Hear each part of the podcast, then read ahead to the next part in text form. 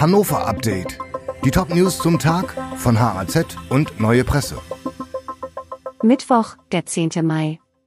Neuer Plan für das Klinikum der Region Hannover. Lehrte soll ein Mini-Krankenhaus bekommen. Das Klinikum Region Hannover muss dringend umstrukturiert werden, um Geld zu sparen. Doch die rot-grüne Mehrheit in der Regionsversammlung ist denkbar knapp und eine Mehrheit bei der Abstimmung über die Pläne längst nicht sicher. Darum hat die SPD nun eine neue Idee, um die Mehrheit zu sichern. Das Krankenhaus in Lehrte soll nicht mehr geschlossen werden, sondern als Miniklinik weitergeführt werden. Davon erhoffen sich die Sozialdemokraten ein Einlenken ihrer Abgeordneten Helga Lauber-Hoffmann aus Lehrte, die sich bislang gegen die Umstrukturierung gestellt hat. Hannover schließt aus Geldnot Saunen in städtischen Bädern. Die finanzielle Lage der Stadt Hannover ist angespannter als gedacht. Für dieses Jahr rechnet die Verwaltung mit einem Defizit in dreistelliger Millionenhöhe.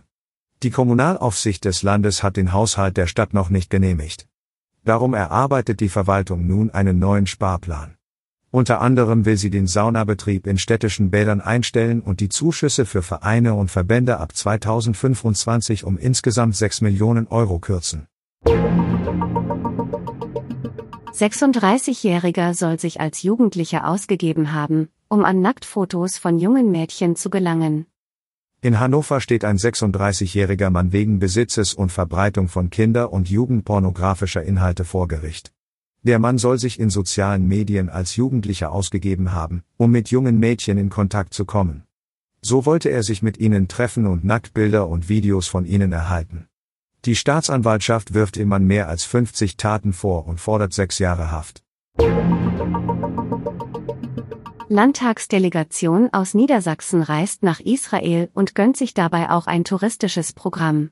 Eine achtköpfige Delegation des Landtagspräsidiums ist gestern zu einer einwöchigen Reise nach Israel aufgebrochen.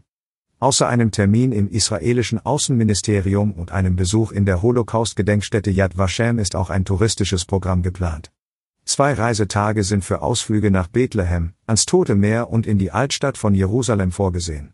Die Reise für die acht Teilnehmer kostet nach Auskunft des Landtags rund 42.000 Euro.